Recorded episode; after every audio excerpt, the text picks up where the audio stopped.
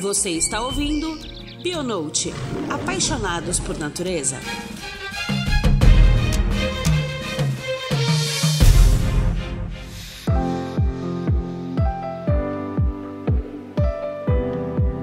Ei, pessoal, sejam bem-vindos ao nosso Bionote, seu canal de informação para aqueles que são apaixonados pela natureza. Será que você sabe como está a saúde dos oceanos? Aquilo que está debaixo d'água é mais fácil de ver e provavelmente a maioria de nós não faz ideia da importância dos oceanos para a nossa vida. Nesse episódio, vamos falar muito sobre a saúde, importância e nossa responsabilidade em relação à conservação desse ecossistema imenso e ao mesmo tempo tão fragilizado. Temos muita informação para vocês e quem vem conosco nesse episódio é a maravilhosa maravilhosa Clara Buch, que é bióloga, mestre em ecologia marinha pela Universidade Federal Fluminense e atualmente é bolsista no ICMBio em Noronha. É, gente, em Noronha que ela trabalha, com o monitoramento e manejo da biodiversidade marinha. Clara, é um enorme prazer ter você aqui conosco hoje no Bionote. Oi, Ju, tudo bem? Tudo bem, gente? Prazer é todo meu pelo convite, por poder falar um pouquinho sobre os oceanos, coisa que eu tanto amo e luto para proteger. Ah, e eu que fico muito feliz. A gente vai fazer um episódio bem diferente, né? A primeira vez que a gente aborda esse assunto, então estamos muito animados. Simbora.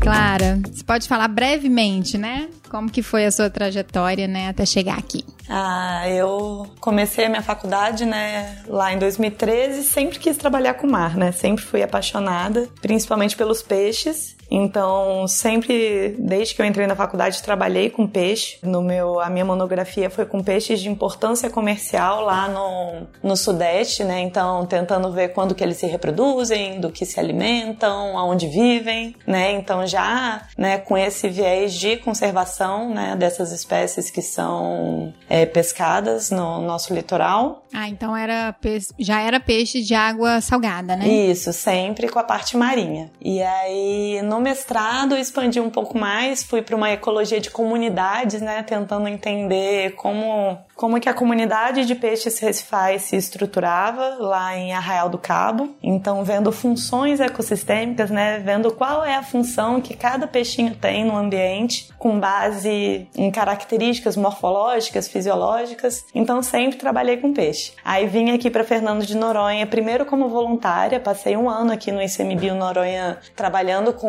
é, manejo e monitoramento da biodiversidade marinha. E aí chegou o peixe-leão aqui em 2000 2020, né? O peixe-leão, para quem não sabe, é uma espécie invasora. E aí, por já por eu ser da área e ter essa experiência aí de quase nove anos trabalhando com peixes, é, e por essa urgência, essa demanda, né? Eu consegui, eu acabei conseguindo me inscrever e passar numa, num edital para uma bolsa de pesquisa para manejo de peixe-leão e continuo também na frente conduzindo as outras atividades que já conduzia antes de monitoramento de biodiversidade marinha. Maravilhoso. E aqui em Noronha tem alguma coisa em especial dos outros lugares? Ah, eu acho que Noronha, assim como as outras ilhas oceânicas que a gente tem, né? O Brasil tem quatro ilhas oceânicas. Noronha é uma delas, uma, da, uma das maiores e a única habitada, tirando Trindade, que tem umas 50 pessoas, Noronha já tem umas 3, 4 mil pessoas, né? E é um, os ambientes insulares são muito especiais, né? Eles, na verdade, eles têm menos riqueza de espécies que o litoral, mas na verdade eles extrapolam em abundância, biomassa, né? Porque. Fica bem concentrado, Fica né? bem concentrado. A gente imagina assim: os oceanos, na verdade, são desertos, né? A maior parte deles. Então as ilhas oceânicas, elas agregam muita, muita biomassa, né? E abundância de bicho. Eles são oásis. Então é, já é especial por causa disso, né? É por isso que a gente fica, né? Maravilhado quando a gente chega aqui e ver tanto bicho, né, tão concentrado assim, né? Exatamente, é muita vida. Noronha é diferente, na terra e no mar são duas Noronhas completamente diferentes completamente diferentes. E é isso que a gente vai falar aqui, né? Porque assim, a gente tá falando de oceano, e às vezes quem mora na montanha deve estar tá se perguntando: ah, por que, que eu tô querendo saber qualquer coisa de mar, né? Então, qual que é a conexão de mar com a minha vida aqui no alto da montanha? Eu falo até por mim, né, que sou mineira, moro em Belo Horizonte, então tô um pouco longe do mar. Mas só para contar para vocês que só os oceanos produzem 50% do oxigênio do planeta. Só isso, tá, gente? Eu acho que já é um começo suficiente para poder entender por que, que a gente precisa preocupar com a saúde dos oceanos, né? É, então, os oceanos, existe um termo para isso que você falou. Esse é um exemplo, né? A produção de oxigênio no planeta é um dos serviços ecossistêmicos que os oceanos prestam, né? É, e é, eu, eu acho super importante a gente colocar uma evidência em cima disso, assim, né? Da relevância, porque todo mundo fala de floresta em pé e a gente esquece de olhar, de fato, para quem está realmente produzindo um volume imenso de oxigênio e a gente não tá nem olhando, né? Então é isso, né? O nosso planetinha Terra, ele na verdade é 70% água, né? E os oceanos, eles fazem, né? Eles dão pra gente esses serviços ecossistêmicos. Um deles é a produção de oxigênio, né? Que é feito por microalguinhas, né? Águas que ficam ali, a gente chama de fitoplâncton, né? São essas microalgas que fazem fotossíntese e ficam na coluna d'água. Eles também, o oceano regula muito a temperatura do planeta Terra, né? A média aí da temperatura do planeta Terra é 14 graus Celsius, né? A média. E a tendência é que isso vá aumentando, né? E os oceanos, eles são muito importantes por absorver, né? Eles absorvem muito gás carbônico pelas mesmas microalgas, né? Essas microalguinhas que também ficam soltas aí na coluna d'água. A gente nem repara quando a gente entra no mar. A água não é 100% transparente, né? A gente não enxerga infinito igual normalmente é é um ar limpo, né? Então tem aí esse um milhão de componentes soltos ali na água que fazem parte do plâncton e que produzem, absorvem muito gás carbônico, né? E produzem muito oxigênio. Além disso, os oceanos eles também dão o quê? Eles dão alimento pra gente, né? A pesca, o pescado. Eles protegem a nossa costa, protegem o nosso litoral, ou seja, aqueles recifes de coral, recifes de algas calcárias. Eles dão uma proteção se vêm ondas muito fortes, inclusive eventos mais catastróficos, os recifes de coral eles vão ser amortecedores para isso eles também dão pra gente muita, é, num quesito de fármacos e biotecnologia, né? Então, muitos remédios que a gente usa hoje em dia, skin, o nosso skincare, às vezes, né? A gente nem pensa, mas vem do mar. Também tem a parte recreativa, né? Quem não gosta de sair lá da montanha e pegar uma praiazinha nas férias. Uhum. Então, isso também é um serviço ecossistêmico, né? Não é só a questão da beleza cênica, mas também de ser um, um lugar que a gente busca para o lazer, ter um pouco mais de qualidade de vida, né? Para aumentar a qualidade de vida. É um agregador de biodiversidade, né? Então a biodiversidade no mar, ela quando tá toda funcionando direitinho, né? Quando é, todas as interações ecológicas que acontecem naquele ambiente estão acontecendo direitinho, é, isso provê pra gente, né? comida, oxigênio. Acho que tem mais coisa por aí, mas basicamente já é muita coisa, né? Já é que é a gente coisa. nem imagina. Às vezes realmente tá tão longe da gente que a gente nem para pra pensar direito. Isso é verdade. E assim, é, considerando que os oceanos, né, eles são vitais para nós, né, independente de onde a gente more, é, a gente sabe que as mudanças climáticas estão aí, né? Não é uma coisa de futuro, é uma coisa de agora. E uma das consequências é a subida do nível do mar e o aumento da temperatura, né, das águas oceânicas. Quais são os efeitos que essas duas situações podem acarretar? Os efeitos, na verdade, eles vão ser mais sentidos na própria terra do que no, no mar, né? Do que debaixo d'água, né? Teoricamente, teoricamente não, literalmente o nível do mar já está aumentando, né, por causa da deglaciação, né, esse aumento, essa aceleração que a gente está proporcionando na Terra de liberação de, de gás carbônico, né, a gente está liberando muito mais do que os oceanos eles podem absorver e isso gera o efeito estufa, né, um resuminho rápido assim, e aí isso está causando essa aceleração no, no degelo das calotas polares e o que vai acontecer é que a gente deve perder boa parte do litoral, né? Principalmente ambientes insulares, as ilhas vão ser as que mais vão sofrer, então... Elas vão ficar submersas? Dependendo. Ou parcialmente? É, parcialmente submersas, né? Alguns que são os atóis, né? Que são aqueles mais rasinhos, aquelas ilhas que parecem uma banheirinha, que elas têm só uma margem, uma piscina no meio essas provavelmente vão correr muitos,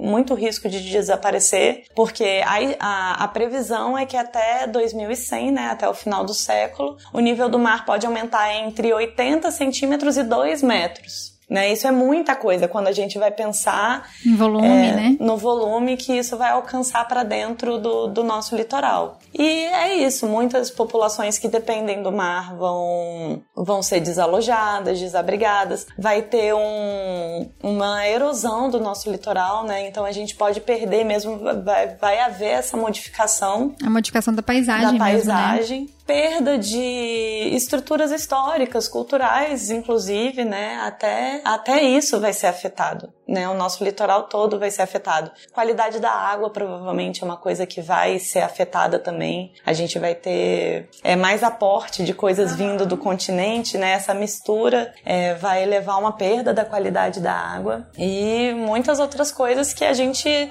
só vai tomar conhecimento quando for acontecendo, né? E assim, eu falo que muitas vezes a gente fica achando que isso são coisas catastróficas, né? Porque a gente vê em filme como que as coisas podem acontecer, com novos tsunamis acontecendo, é, grandes catástrofes, né? De cidades inteiras sendo engolidas pela água. Isso é um evento que pode acontecer com esse nível do mar subindo em até dois metros né, nos próximos 80 anos? Ou isso é uma situação ainda hipotética? Olha, não vai ser tão abrupto quanto nos filmes, mas existem riscos reais de perdas de cidades inteiras, né? Tem cidades que são do nível do mar e algumas até um pouco abaixo, assim. Então, o, a consequência do aumento do nível do mar para algumas populações vão ser gigantescas, assim. É, a teoria é que é, com essas grandes mudanças climáticas que a gente já está observando, né? A gente comece a perceber grandes migrações migrações, né? Migrações em massa, evacuações. Em, em um certo nível a gente já observa isso, né? Mas por outros aspectos, né, políticos e econômicos, que também estão correlacionados com a crise climática, mas que daqui a pouco podem estar acontecendo, né, daqui a pouco, assim, ao longo desse século, podem estar sendo observadas também por conta do aumento do nível do mar. Eu fiquei, assim, um pouco preocupada. Eu assisti um documentário chamado Seaspiracy, que é o Mar Vermelho que tá na Netflix. E eu fiquei um pouco preocupada, não. Eu fiquei quase apavorada mesmo em relação à questão da saúde dos oceanos. Isso foi uma coisa que me trouxe uma, um olhar muito forte, assim, sabe? De até mudar radicalmente algumas coisas. No sentido de até consumo de peixe, porque eu sou uma pessoa que consumo faço consumo de peixe, gosto, mas eu fiquei muito preocupada porque o documentário ele aborda inicialmente a questão do plástico, né, que já é um problemão, mas buscando as informações mais a fundo, chega muito nessa questão dos níveis insustentáveis de pesca, de como o nosso mercado mesmo de consumo de pesca está influenciando muito na saúde dos oceanos, além dessa questão dos plásticos e dos microplásticos. Então você pode falar pra gente assim, né, a que nível que a gente tá dessa contaminação por plástico? A gente tem dado, né, de quanto lixo é jogado no mar diariamente? Olha, diariamente eu estava até pesquisando aí mais cedo para ver se tem essa informação. Diariamente eu não encontrei. Mas o que eu encontrei é que de lixo geral a gente deposita nos oceanos aproximadamente 22 milhões de toneladas. Não dá nem pra imaginar é, o que, que é isso. Não dá pra imaginar. E disso, 13 milhões de toneladas é plástico por ano. E aí saiu um estudo mais recente, inclusive do Brasil, né, de pesquisadores da USP, que falam que provavelmente um terço de todo o plástico que a gente produz, ele vai parar no mar e que um os terço. Um terço. Nossa. De todo, tudo. É aquela frase do, do Procurando Nemo, né? Todo esgoto dá no mar. E aí, é, um terço de todo o plástico que a gente produz vai dar no mar e os brasileiros não estão contribuindo muito também. A gente produz, em média, 16 quilos de plástico por ano. Cada indivíduo. É, cada indivíduo de brasileiro, 16 quilos de plástico. E Vamos contar 220 aí. milhões. a matemática não é boa, não. Deixa eu fazer essa conta aqui agora. Eu acho que as estatísticas não são boas. Não, não sei nem colocar 220 milhões na calculadora, peraí. 220 milhões vezes 16 quilos. É um bocado de coisa. E plástico é uma coisa leve, né? Então 16 quilos de plástico ocupa um espação, né? Dá 3 bilhões e 520 milhões. Caramba! É muito lixo. né? Bom, e aí esse é o problema do lixo, né? Mas além disso, esse documentário eu também assisti, ele é chocante mesmo. Esses documentários, eles são sensacionais, eles são para impactar, né? Porque na verdade o que acontece é que a gente se afasta muito da, da realidade, né? Principalmente as pessoas que vivem em grandes cidades, elas perdem essa conexão de como a comida vai parar no nosso prato, né? É só o consumo. O peixe já tá lá na prateleira, né? Exato. A laranja não vem da laranjeira, vem do sacolão, né?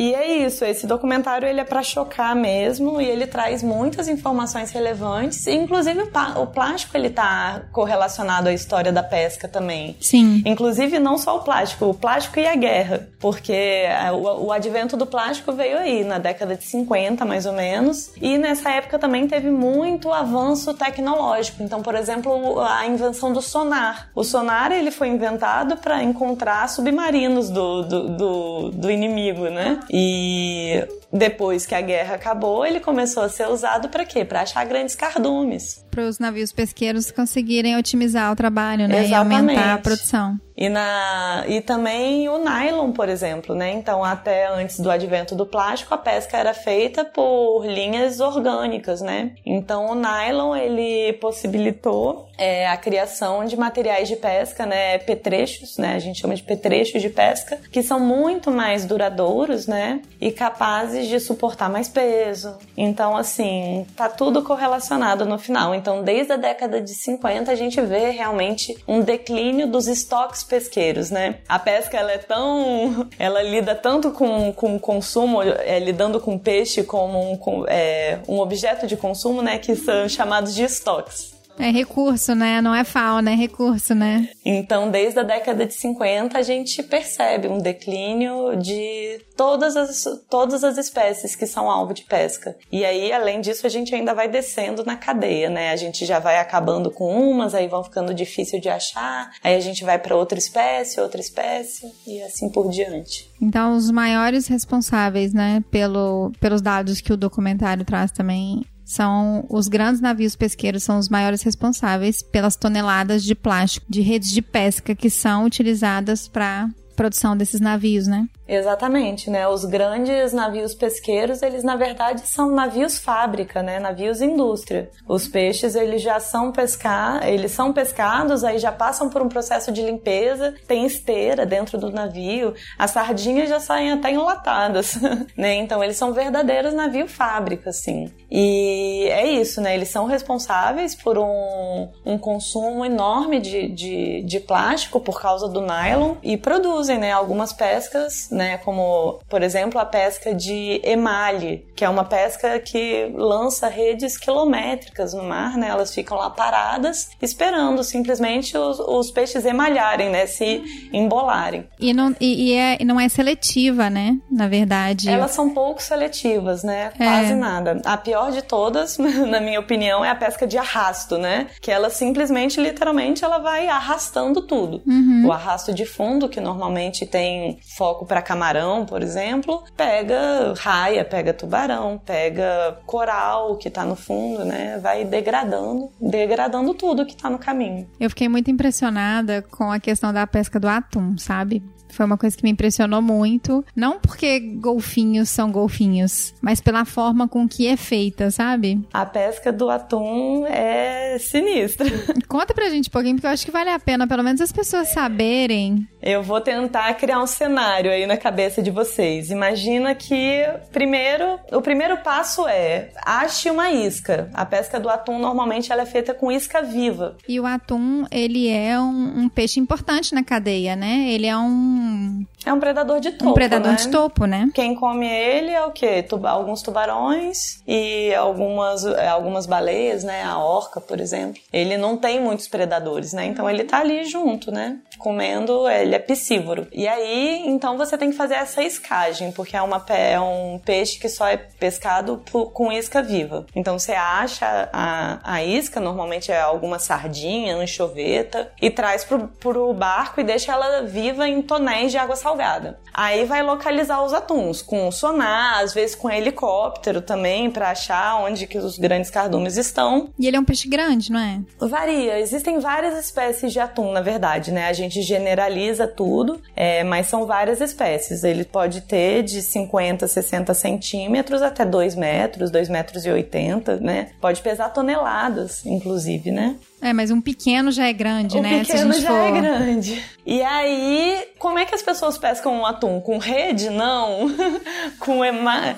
Não é, é uma vara mesmo. É uma vara de pesca com anzol. O anzol não tem aquela segunda garrinha, sabe? Que, que normalmente o peixe agarra. Então o atum, ele é o quê? Ele é o peixe mais rápido do, do mar. Um dos, né? Um dos peixes mais rápidos do mar. Quando solta a isca, que é a sardinha, ele entra num frenesi e vem nadando com muita velocidade para perto do barco. Nisso, os pescadores estão posicionados em volta do barco todo, com o anzol dentro da água que brilha ali igual a sardinha. O atum, na hora do frenesi, não sabe o que, que é o anzol, o que, que é a sardinha e acaba pegando o anzol. E aí a própria velocidade do atum impulsiona ele para ir para dentro do barco. Ou seja, um peixe de toneladas é pego com uma vara e aí é uma pesca muito rápida. O, o pescador já joga o atum para trás e já joga a vara de novo dentro da água. Então a pesca do atum é uma pesca que dura aí 10 minutos, 15 minutos. Os bichos também não são tão burros assim, eles percebem e já já vão embora. Mas nesses 15 minutos, pronto, um cardume inteiro de atum. Vai embora. Vai embora. Só nessa de lançar a vara e trazer ele para trás com a própria velocidade do corpo do atum, né? É sinistro.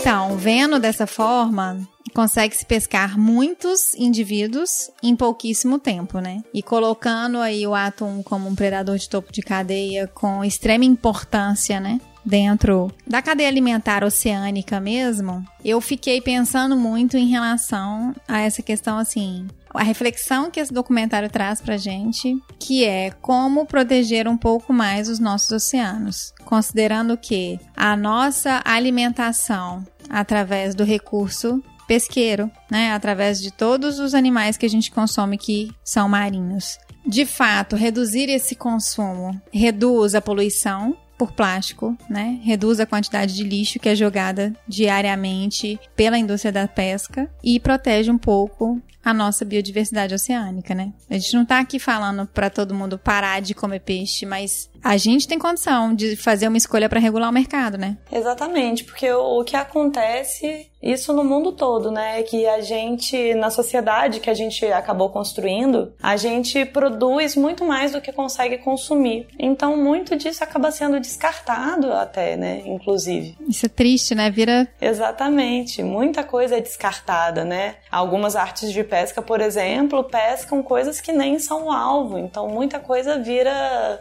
descarte, volta para o mar não é consumido. Então, é isso, reduzir, repensar alguns hábitos, né, alimentares de consumo, não só marinhos, mas de, de insumos terrestres também, é uma forma da gente reduzir nossos impactos, né, nossa pegada de carbono, que as pessoas falam muito hoje em dia. Além disso tudo que você falou, a produção pesqueira e a forma como a gente impacta o, o ecossistema marinho, repensar essas atitudes também reduz a nossa pegada de carbono carbono, né? A gente diminui é, emissões de, de gás carbono, o que contribui, né, para a conservação desses ecossistemas. Sim. E qual que é o retrato atual da saúde da costa brasileira? Olha. Você consegue falar pra gente? Eu consigo dar um panorama. É, o Brasil, na verdade, tem, é um dos países que tem o maior litoral, né? Eu esqueci, inclusive, quantos mil quilômetros a gente tem de costa. 5 mil, 8 mil. Talvez a gente possa pesquisar aí rapidinho e trazer essa informação. Mas eu acho que são em torno de 8 mil quilômetros de costa. E existia o Ministério da Pesca, né? Que foi extinto em, em 2000 2015. Ou seja, desde então a gente está às cegas ele foi absorvido por algum outro ele entrou para o Ministério da Agricultura e Agropecuária. A gente tem o litoral brasileiro, é uma extensão de 7 mil, quase 7.500 quilômetros. É, então, é, é costa, hein? e além disso, a gente tem as nossas águas jurisdicionais. Isso é importante falar também. Eu acho, eu acho que é uma informação maneira, porque quando a gente aprende na escola o mapa do Brasil, né, a gente vê só a parte de terra. Mas o Brasil também inclui 200 milhas náuticas para dentro do mar. Então, tudo isso, todo esse oceano Atlântico, né, de, que vai até 200 milhas, elas também são um território brasileiro exclusivo nosso, né? Ou seja, é muita terra ocorrendo pesca, né, a nível industrial e artesanal que a gente não tem conhecimento do que está acontecendo desde 2015. Que é quase terra de, é terra de ninguém, praticamente, né? Exatamente, é terra de, é terra de ninguém. A fiscalização, a, o Brasil não consegue fiscalizar, né? Essa, isso é responsabilidade da Marinha do Brasil, eles não, não dão conta de fiscalizar. E no nosso litoral, nos nossos portos, né, também não há fiscalização de todas as embarcações que chegam com pescado. E isso já é um problemão, né? Além disso, nos últimos anos também, aí desde 2015, eu acho que aconteceram algumas catástrofes é, ecológicas, né, que foram, na verdade, são catástrofes antrópicas que impactaram o ecossistema marinho, né? A primeira delas aí que eu me lembro é o desastre de Mariana, que também foi em 2015. Foi um desastre terrestre, né, mas que logo, eu acho que demorou nove dias para todos aqueles rejeitos chegarem no mar. Então, assim, influenciou muito a produtividade primária área, principalmente, né? Imagina muito nutriente, muito, muito, muito é, entrando no mar, né? Excesso de nutriente, a gente acha que é coisa boa, mas também nem sempre, né? É, às vezes apodrece, né? Exatamente. A gente estimula a proliferação de muitos micro-organismos e, e, e microalgas, né? Porque elas consomem esses nutrientes, produzem muito oxigênio, e aí acaba que esse muito oxigênio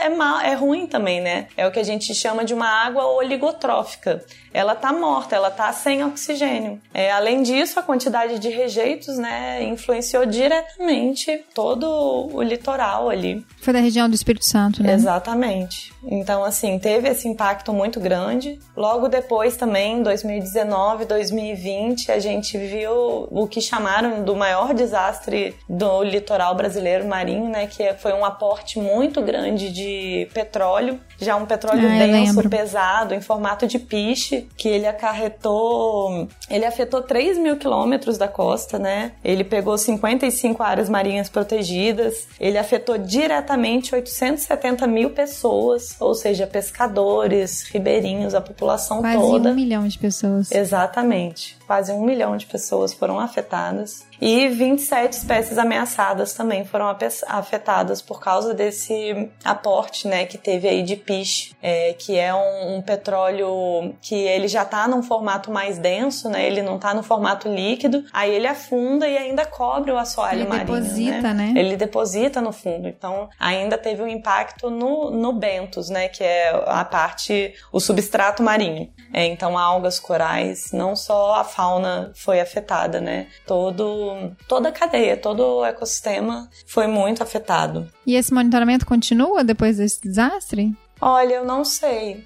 Não sei se continua. Eu sei que na época de, demorou muito para o governo tomar uma iniciativa, né? Então, a, o trabalho inicial ele foi feito pelos próprios pescadores que estavam sendo afetados, né? Eles estavam indo lá com as suas redes de pesca, retirando esse petróleo que estava chegando na costa. O petróleo no início não teve uma destinação correta. Foi uma situação muito triste. E além disso, é, como eu falei, o Brasil ele tem essa costa, né? Essa zona econômica exclusiva de 200 milhas náuticas. E em 2018, se eu não me engano, por causa do, do, do tratado de Aichi, né? Que foram várias nações é, é, um tratado internacional que ocorreu aí entre 2000 e 2010 e eles delimitaram é, metas para serem cumpridas para a proteção da biodiversidade, né? Uma das metas era que cada país que assinou esse tratado ele protegesse 10% da sua zona marinha, sua zona econômica marinha. Só 10%. O Brasil foi ousado. Ele quis proteger 25%. 25%. E aí o que, que eles fizeram? Eles delimitaram grandes áreas de proteção ambiental em volta das ilhas oceânicas, em volta de São Pedro e São Paulo, arquipélago de São Pedro e São Paulo, e de Trindade e Martim Vaz, que são as mais afastadas da nossa costa. Só que, como nem tudo são flores, na calada da noite, literalmente ali na hora de assinar o documento, essas grandes zonas é, protegidas, que teoricamente elas seriam proibida a atividade de pesca, por quê? Por causa disso, né? Porque as ilhas oceânicas elas são importantes e são grandes refúgios, como eu falei lá no início, são oásis. É, na calada da noite eles mudaram os limites dessas zonas protegidas. Não é possível. Ou seja, o que saiu na mídia foi Brasil cumpre, ultrapassa meta, metas do Aichi, com, prote, é, protegendo 20 Aichi, né? Protegendo 25% é, da sua área marinha. Só, Só que não. Que meio que sem um propósito. Os limites ficaram ali bem próximos das ilhas, né? Então as pessoas continuam podendo pescar nessas áreas que são deveriam ser refúgios, né? E aí surgiu, teve uma crítica científica pesada em cima disso, mas que não não foi muito divulgada, né? Não, e ninguém é, reconsiderou essa essa é, eu falo que deixar nas entrelinhas, né? O que aparentemente deveria ser feito e o que de fato é feito, né? Não, na verdade continuou do mesmo jeito que tá. O, o documento ele foi assinado com essa nova reconfiguração ali da, da posição dessas grandes áreas protegidas. E a outra questão é que é o que eu te falei, a gente não consegue fiscalizar. Então, mesmo essas áreas marinhas protegidas, elas têm uma falha na fiscalização, né? Sim, assim como o território também, né? A parte terro... Se a parte terrestre já é difícil, imagina a marinha, né? Com essa extensão Exatamente. toda e esse marzão aí, esse mundo sem, sem porteira mesmo, né? Sem nenhuma barreira para poder conseguir fazer uma delimitação e e tentar de fato ter alguma efetividade, né? Exatamente. Então, assim, voltando à pergunta, né, como é que o Brasil tá? Não está muito bem. Ah, e eu levantei mais um dado importante, né? O ICMBio, ele faz o relatório das espécies ameaçadas de, de extinção, né? As nossas espécies ameaçadas. E desde 2000, 2004 foi o primeiro relatório, se eu não me engano, dessas espécies ameaçadas. E constavam 17 espécies marinhas né, de peixes. Isso eu tô falando para peixes. 17. 17 espécies Só? em 2004. Hum. É, as estatísticas já. É, a gente já vê que pode estar um pouco sub. Sub. É, talvez. Amostrada, né? É, a gente não sabe se é subamostrado ou se realmente o, o, avanço científico, né, de conhecimento dessas espécies avançou depois de 2004. Talvez esse seja o cenário, né? É, querendo ou não, quando a gente tem mais informação, né? Isso. A gente consegue direcionar um pouco melhor a análise. Exatamente. Antes de 2004, talvez a gente soubesse pouco sobre as espécies marinhas no Brasil. Aí em 2014 houve uma revisão dessa lista e aí passamos para 64. Nossa. de 17 para 64 espécies marinhas é, 10 anos depois. Ameaçadas de extinção 10 anos depois. E esse ano, agora em março, a lista foi revisada novamente e de 64 fomos para 97. Essa escala ameaçadas. tá quase exponencial, né? Exatamente. E tem tido direcionamentos para desenvolver planos, né? Planejamento mesmo de conservação dessas espécies, de proteção dessas espécies, ou ainda é pouco efetivo? Olha, a pesquisa eu sei que acontece, é, principalmente para essas espécies que são de importância comercial, né? Porque o que, que torna uma espécie ameaçada de, de extinção?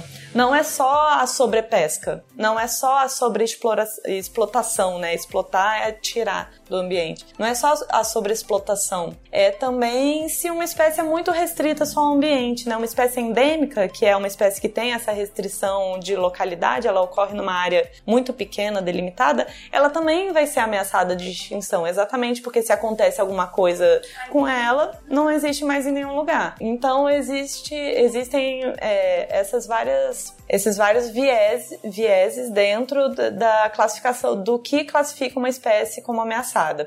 Mas é claro que as espécies elas estão ameaçadas por causa de sobreexplotação, competição com espécies exóticas, né, invasoras, perda de habitat e poluição é, de, dos ambientes que elas estão, né? Então, eu sei que para as espécies que são de importância comercial é engraçado, né? Que toda sempre que tem um, um, fator econômico envolvido, essa espécie ela vai ser mais estudada, mais conhecida. Então, assim, existe um esforço científico grande para ter conhecimento dessas espécies, né? A biologia, quando eu disse que eu trabalhava com biologia reprodutiva e alimentar de espécies de importância comercial, é isso. Ah, ela se reproduz em alguma época do ano, então vamos criar um período de defeso, né? Então isso já existe para sardinha, isso existe para tainha, para o robalo. Então a gente fica uma época do ano sem pegar para que os estoques sejam para que a Mantidos, população, né? Exato, para que a popula aquela população natural daquela espécie consiga repor, uhum. se reproduzir e gerar novos indivíduos para aquela população. Então esses estudos eles são importantes. Acontecem, acontecem. São aplicados aí é um pouco mais lento, né? Então, assim, num panorama geral, se a gente pode considerar que aquilo que é de importância econômica, né, aquilo que é utilizado como recurso econômico para as comunidades que dependem dessas espécies, né, para subsistência, a gente tem planejamentos direcionados para minimizar o impacto para essas espécies. Só que nós temos várias outras espécies ali que não estão sendo olhadas, né? E aí, eu fiquei até com uma dúvida. Quando o Ministério da Pesca ele foi extinto, foi incorporado uma parte do trabalho para o Ministério do Meio Ambiente ou simplesmente aquele, aquela participação ativa em relação a recurso pesqueiro ele foi dissolvido? A grande parte foi dissolvida, porque inclusive a gente está sem estatística pesqueira, né? A estatística pesqueira que a gente tem é muito em escala local, né? Então, cidades ou estados que mantêm isso acontecendo, ou se não, é por é, grupos é, individuais, né? Universidades que fazem monitoramentos no, nos portos, né? Que estudam, e aí são para, normalmente são espécies específicas, né? O, o pesquisador, ele ele vai coletar os dados da estatística pesqueira daquela espécie que é, que é o objeto de trabalho dele. Inclusive, eu anotei isso também. De 118 espécies que a gente tem de importância comercial, nós atualmente só temos dados é, contínuos de, de estatística pesqueira para seis. Nossa! Ou seja, Meu é Deus, nós pouco. estamos no buraco. A gente está no buraco. A gente tá no buraco. É. Ou seja, o retrato atual não é legal. Não é muito otimista. Eu espero que não continue assim, mas atualmente a gente não tem um otimismo muito grande nisso aí, não. Mas, assim, outras coisas que a gente pode fazer, além de monitorar a pesca, né? Porque a pesca é isso, ela, vai, ela é direcionada só para essas espécies que são de importância, é, de espécies que são consumidas, né? Mas outra forma de minim, de minimizar esses impactos é isso, criação, é, criação de áreas de conservação, né, unidades de conservação, porque aí você não está protegendo só uma espécie, né, você está protegendo todo aquele ecossistema. Então, a criação dessas áreas ela é importante, mas se ela for embasada, né, se, se for, se a gente fizer um estudo e falar, a gente tem que proteger esse ecossistema por conta desses motivos, aí citar tais motivos. Além, né, eu falo que oceano no geral a gente tem que considerar a conservação dele como um todo, né? A partir do momento que a gente depende dele para respirar também. Então, Exatamente. a gente fala de algumas espécies que são importantes, mas a gente tem que olhar para o cenário dele como um todo, né?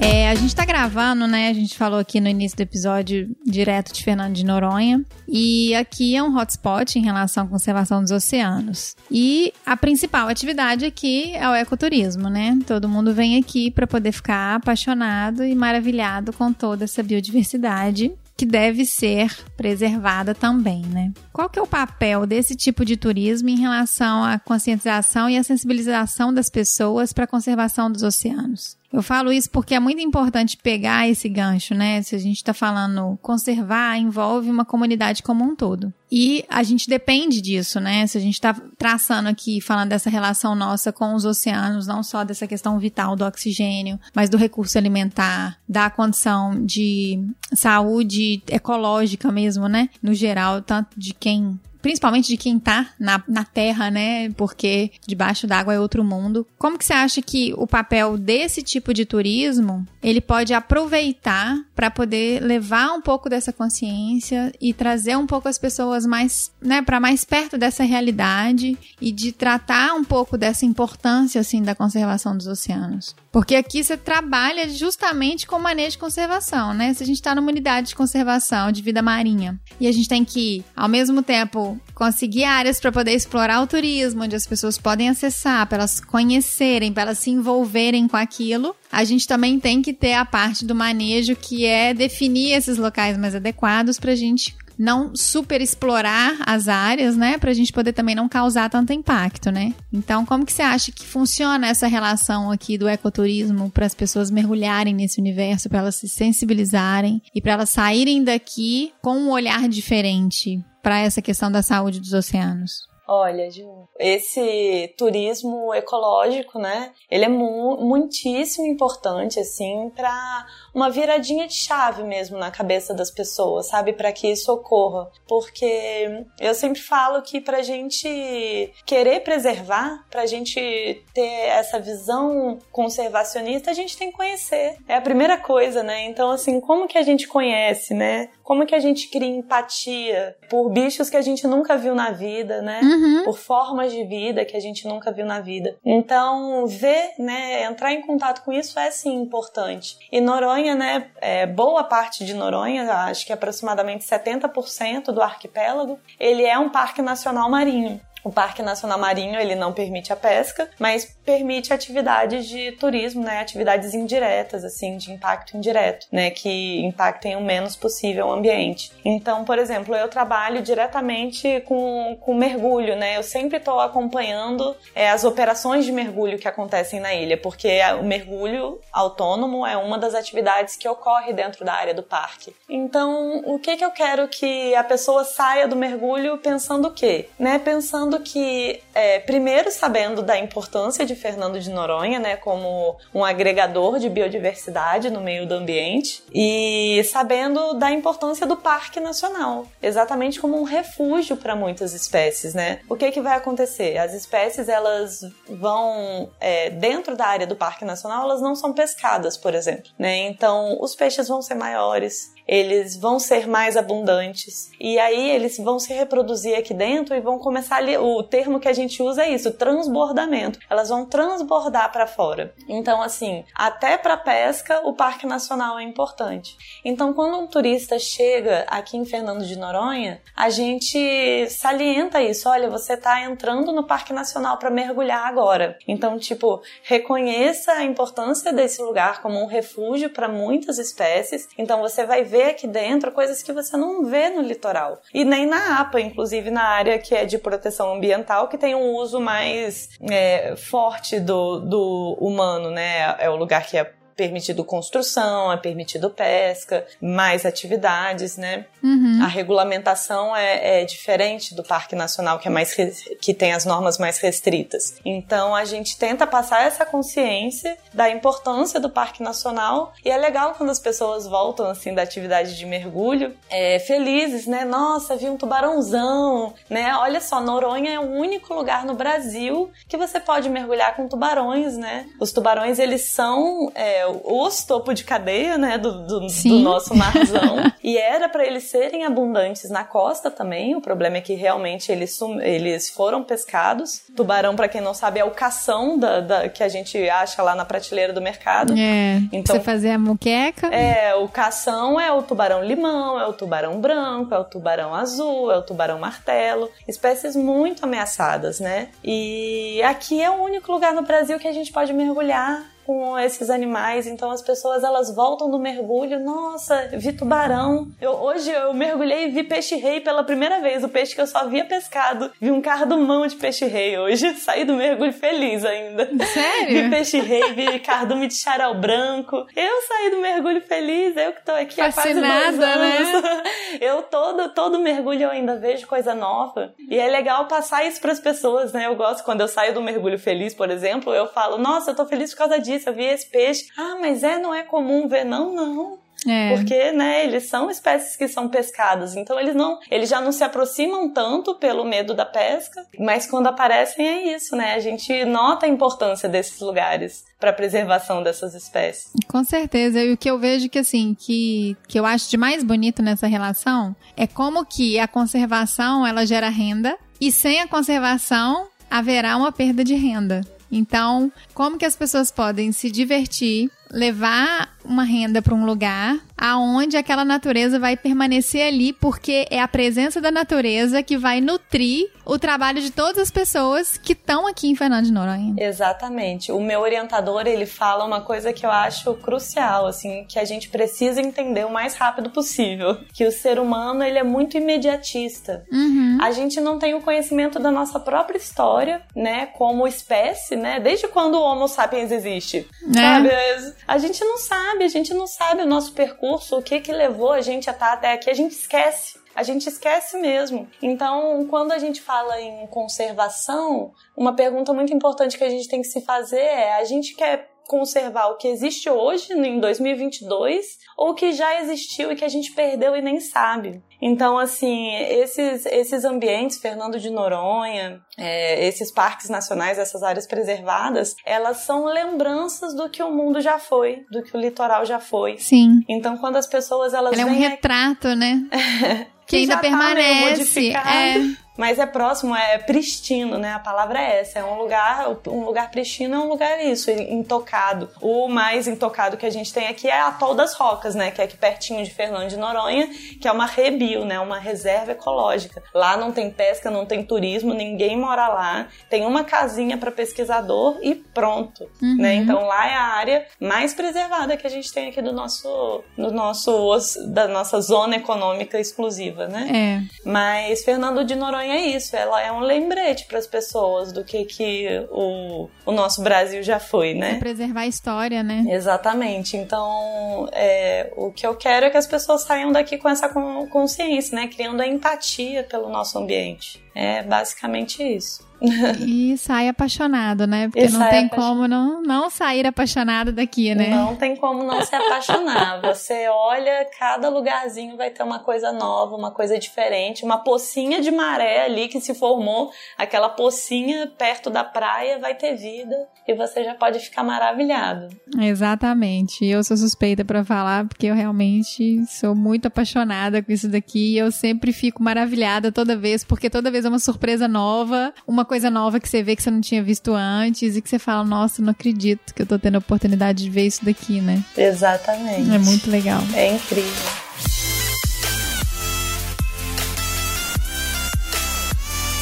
Clara, muito, muito obrigada.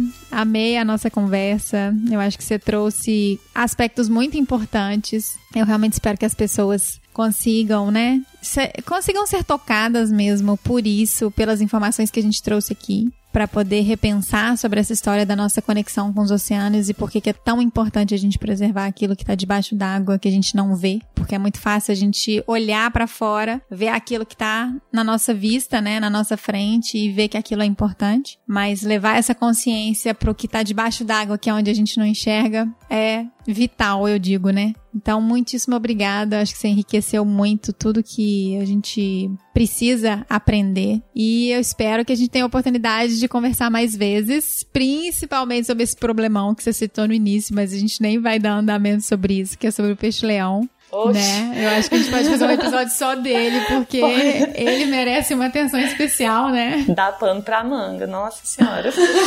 Eu espero que você tenha gostado. Eu gostaria muito de agradecer o seu tempo. Eu falo que toda vez que a gente convida alguém pra vir para poder falar um pouco sobre a sua experiência, sobre a sua expertise. A gente está dedicando o nosso tempo para as pessoas, a gente está dedicando o nosso tempo para a gente informar as pessoas. Então, agradeço muito o seu tempo, que isso é tempo de vida e que é o mais precioso que a gente tem. Então, muitíssimo obrigada. Obrigada a você, Ju, maravilhosa pelo convite. Esse trabalho que vocês fazem é incrível. A gente tem que divulgar a ciência mesmo, divulgar esse conhecimento que às vezes fica tão dentro só da nossa bolha, né? Uhum. A gente está pesquisando, está estudando, então a gente está imerso já nisso, né? E às vezes não para para pensar que isso não chega em todo mundo, né? É. Então, nossa, muito importante. Muito obrigada pelo convite. Fiquei extremamente feliz. E vamos falar do peixe-leão também. Porque vamos demais. De impacto nos oceanos, a gente tem aos montes aí. É só aos escolher montes. uma cartinha e puxar.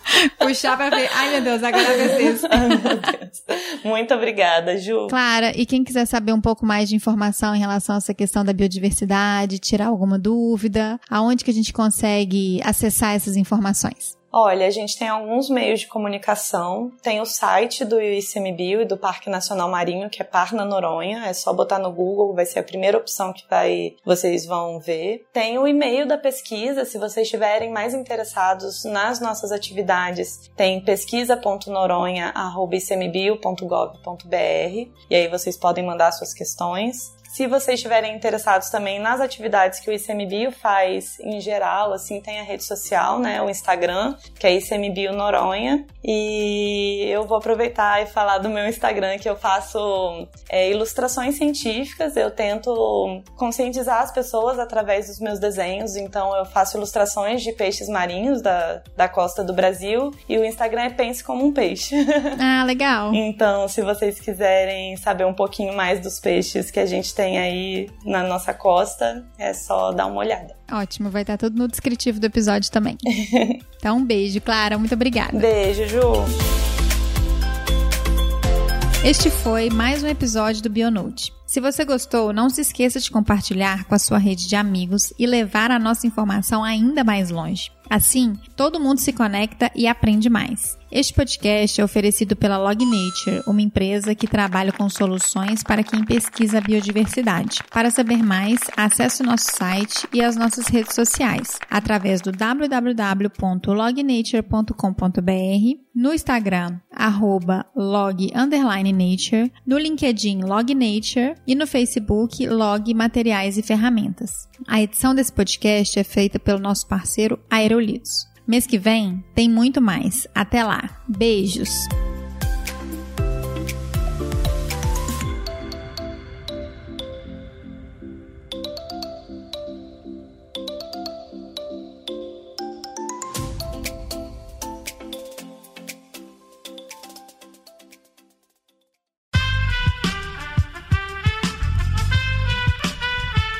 Esse podcast foi editado por Aerolitos Edição Inteligente.